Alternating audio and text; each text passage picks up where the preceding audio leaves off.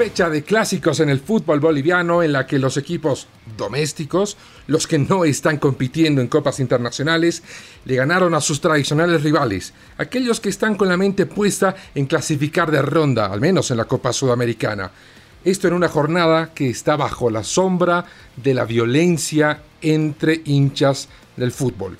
Además, la inclemente trituradora de técnicos está en funcionamiento. Ya han perdido su trabajo cinco técnicos en lo que va de la temporada. Esto es Footbox Bolivia. Footbox Bolivia, un podcast con José Miguel Arevalo, exclusivo de Footbox.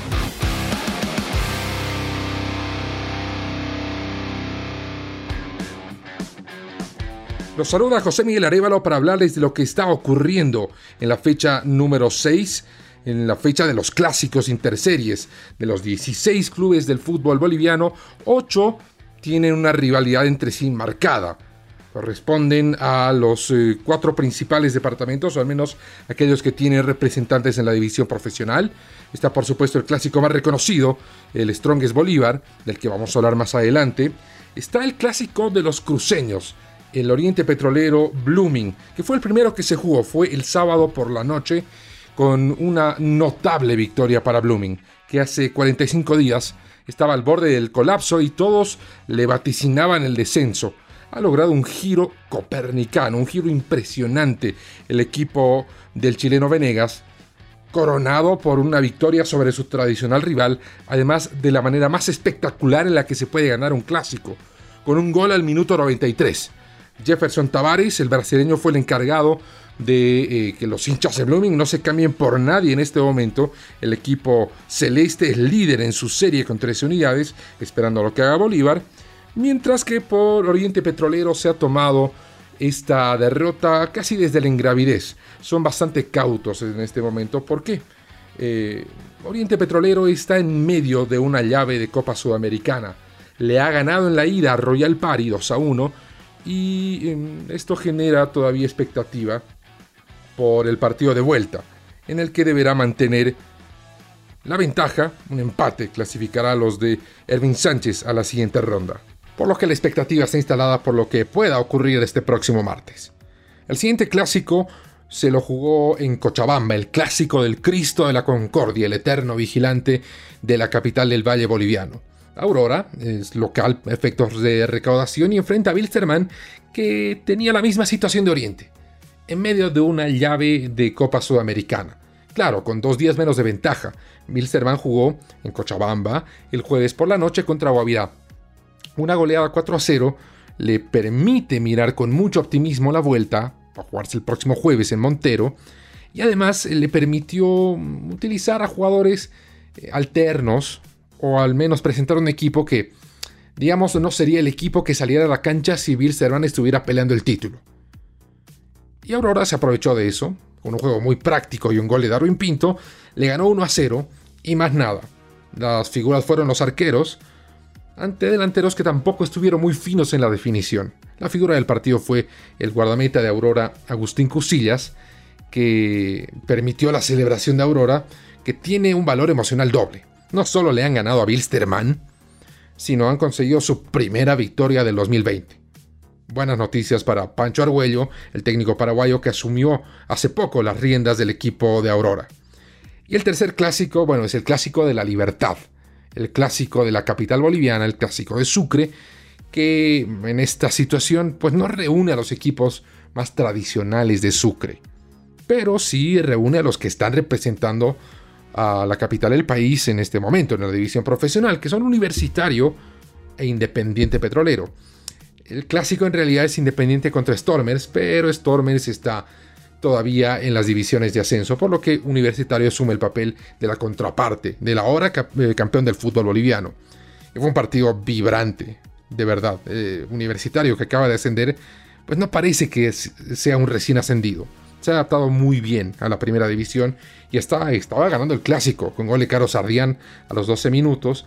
Más adelante en la segunda parte se le anula o en realidad no se convalida un gol del propio Ardian en una situación cuando menos dudosa. Se cobra una falta en ataque que parece que solo el árbitro y su juez de línea lo vieron. Tomó cartas en el asunto el equipo de Marcelo Reuledo y en 8 minutos, le dio la vuelta al partido.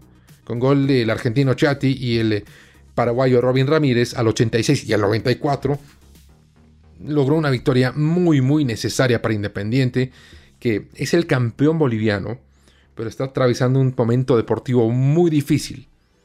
Y es que tiene un plantel modesto, que no le va a acarrear deudas, no va a tener demandas por sueldos impagos, pero tampoco está cosechando los resultados que se esperaría de un campeón boliviano. Y esto, sumado al hecho de que va a jugar la Copa Libertadores de América en la fase de grupos, pues genera una pregunta muy incómoda. Con las cosas como van, con el equipo que tiene ahora Independiente, ¿cuál va a ser su papel en la Libertadores? ¿Va a ser un combinado de piedra? ¿Va a ser el equipo al que todos le ganen fácil? ¿O al menos va a lograr defender la localía y evitar papelones? Bueno, un hecho lamentable que ha sido constante en Santa Cruz, en Cochabamba y en Sucre han sido los enfrentamientos entre hinchas. Como si las imágenes que llegaron desde la corregidora en México la semana pasada no fueran suficientes para generar algo de conciencia.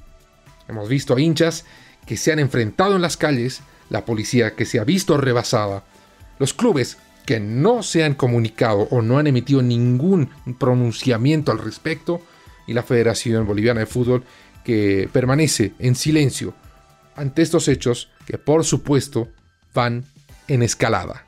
No nos olvidamos, por supuesto, del clásico más reconocido en Bolivia, el clásico paseño entre Strongest y Bolívar, y es que tiene una historia particular. Para empezar, todavía no se ha jugado. A ver, el clásico estaba programado para el sábado por la noche, pero a Strongest le movieron el partido por Libertadores en la fase 3 contra la Católica en Quito para el jueves en la noche, por lo que el tiempo entre el partido por Libertadores y el clásico programado pues no era suficiente. A lo que Strongest, bueno, con toda lógica solicita mover el partido, pero no se sabía cuándo se iba a jugar. Bolívar dice, perfecto, movámoslo dentro de las 72 horas posteriores eh, marcadas en el reglamento. De inicio se dice, ok, que se lo juegue el domingo a las 7 de la noche. Pero Salte Strong se dice, no, no, momentito. Vamos a haber jugado el jueves a las 8 de la noche y el domingo a las 7 de la noche, pues no son las 72 horas. Nos vamos a quedar una hora cortos. Lo que Bolívar y la federación dicen, bueno, perfecto, juguemos el domingo a las 8 y media de la noche. Perfecto. Parecía que todo estaba zanjado. Cuando Strongest dice, no, mejor juguémoslo el lunes. Bolívar dice, perfecto, quieren jugar el lunes, juguemos el lunes, se mueve el partido el lunes a las 7 de la noche. Pero no termina todo ahí. En una situación que todavía no eh, genera explicaciones, o en su momento no las generó al menos, la dirigencia de Strongest saca el precio de las localidades. Y curiosamente, el precio de la tribuna donde se ubica la hinchada de Bolívar es más cara que el precio de la tribuna de Strongest, que es exactamente la misma, solo que está al frente. Y hay una sensación de disconfort entre los hinchas de Bolívar. Sí, es una situación desequilibrada, pero al final Strongest es el local y puede poner el precio que quiera. Si es un error o no, bueno, eso se lo definirá y se darán cuenta de ello más adelante, pero de que está en su derecho, lo está. Esto desencadena algo todavía peor. Y es que el presidente y dueño de Bolívar, Marcelo Claure, un asiduo usuario del Twitter, publica en su cuenta un mensaje que podía haber solo ahorrado tranquilamente, en el que lanza un desafío que todavía no se termina de entender, como que invitando a los hinchas de Bolívar a ir a la tribuna de Strongest, y lo peor de todo, calificando a los hinchas Strongest con un término peyorativo. Los hinchas Strongest son conocidos entre varios motes que tienen como los aurinegros. Pero da a entender, si bien no lo dice de manera frontal, se sobreentiende el uso de una palabra soez. Lo que está pues muy por debajo de la envergadura de un presidente de un club, más aún si es el presidente de Bolívar, sin entrar a todo el plano profesional y personal de Marcelo Claure, que es un empresario hiper exitoso en el mundo, que tiene una de las fortunas más grandes entre los latinos fuera de sus propias fronteras, y un mensaje de esas características, casi que insultando a la hinchada del equipo rival, cuando el rival, como cualquier otro equipo, se merece el mayor, el más absoluto de los respetos, eh, pues no condicen, no están a la altura de un dirigente de, de ese nivel. Se ha rebajado a eso. Y esperemos que esto no termine siendo una incitación a la violencia en un momento tan delicado. Ojalá que las hinchadas de Bolívar y Strongest vean más allá de lo que están haciendo sus dirigentes y se comporten y marquen una línea de buen comportamiento que vaya a ser seguida o que sea el ejemplo para gente que ha protagonizado hechos violentos en Cochabamba, Santa Cruz o Sucre, como lo habíamos mencionado. Pero si desde los dirigentes se comienza eh, atizando un fuego que no necesita ser atizado, confundiendo los papeles del fútbol, bueno, luego no lloremos sobre la leche derramada. El clásico se lo juega este lunes a las 7 de la noche, se anticipa un equipo alterno en Strongest que se va a guardar su mejor elemento para tratar de ganarle a la Católica el jueves en el mismo escenario deportivo a las 8 y cuarto de la noche, mientras que en el caso de Bolívar eh, sí va a jugar con su mejor equipo, todavía no se ha lavado la cara después de quedar fuera de la Copa Libertadores de América, precisamente a manos de la Católica de Quito. Bueno, sobre el cierre tenemos que hablar de la trituradora de técnicos. No ha terminado la fecha 6 y ya son 5 los entrenadores que han perdido su empleo. Todo comenzó con Sergio Ceballos, que dejó la conducción de Aurora, luego de dos derrotas y un empate, dejó su cargo para ser sustituido por Francisco Arguello, que acaba de ganar su primer partido. Luego se fue Sebastián Abreu, el loco, dejó Luis Reddy, en situaciones que todavía generan comentarios. Desde Always Ready se aseguró que fueron los malos resultados, pero trascendió la versión de que no lo Ready no cayó bien el hecho de que por motivos personales concernientes a la salud de un familiar, Sebastián Abreu haya dejado sus funciones para, bueno, estar junto a su familia. Parece que esto no quedó bien en, en Always Ready y sumado a los resultados, pongámoslo así, decidieron terminar la vinculación de Abreu sustituido por Eduardo Villegas. El tercer técnico en irse fue Miguel Portugal, el técnico español ni siquiera pudo dirigir a Royal Party en la Copa Sudamericana. Un partido antes, perdió de visitante, fue cesado del cargo y reemplazado por Julio Valdivieso, que el partido por Sudamericana lo perdió contra Oriente Petrolero. Quien sí pudo, pudo dirigir la Sudamericana fue Víctor Hugo Tucho Antelo, dirigió a Guavirá y la derrota 4 a 0 a manos de Bilsterman. Bueno, en adición a eso, en cinco partidos solo obtuvo dos empates y tres derrotas. Y cualquiera diría, con esos antecedentes y un 4-0 en contra de una copa, bueno, eso saca a cualquier técnico. Solo que hay un atenuante acá. Tucho Antelo nunca dirigió en casa.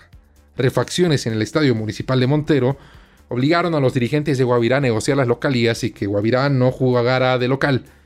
Así que todas las derrotas o empates de Guavirá fueron en condición de visitante, pero eso no lo considero como válido la dirigencia que lo hecho y contrató a Mauricio Soria.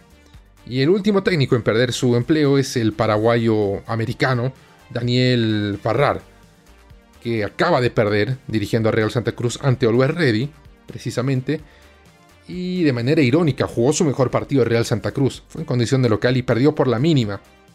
Y para sumar a la ironía, el único gol del partido, el de Always Ready, se lo anota en posición adelantada. Cosas que tiene el fútbol y esta inclemente trituradora de técnicos. Es como eh, ese programa en el que a uno le muestran las peores calles y los peores tráficos del mundo y le dicen no maneje acá, no conduzca acá. Bueno, en Bolivia es lo mismo. A los técnicos no dirija acá, porque no se cumplen los procesos, son apenas miniciclos. Ya estamos por cumplir la sexta fecha ya son cinco entrenadores los que se han quedado sin empleo. Bueno, mis amigos, es todo el tiempo que tenemos por hoy. Gracias por acompañarnos en Footbox Bolivia. Tenemos episodios nuevos todos los lunes y todos los jueves. Soy José Miguel Arevalo. Gracias y será hasta siempre. Footbox Bolivia con José Miguel Arevalo, podcast exclusivo de Footbox.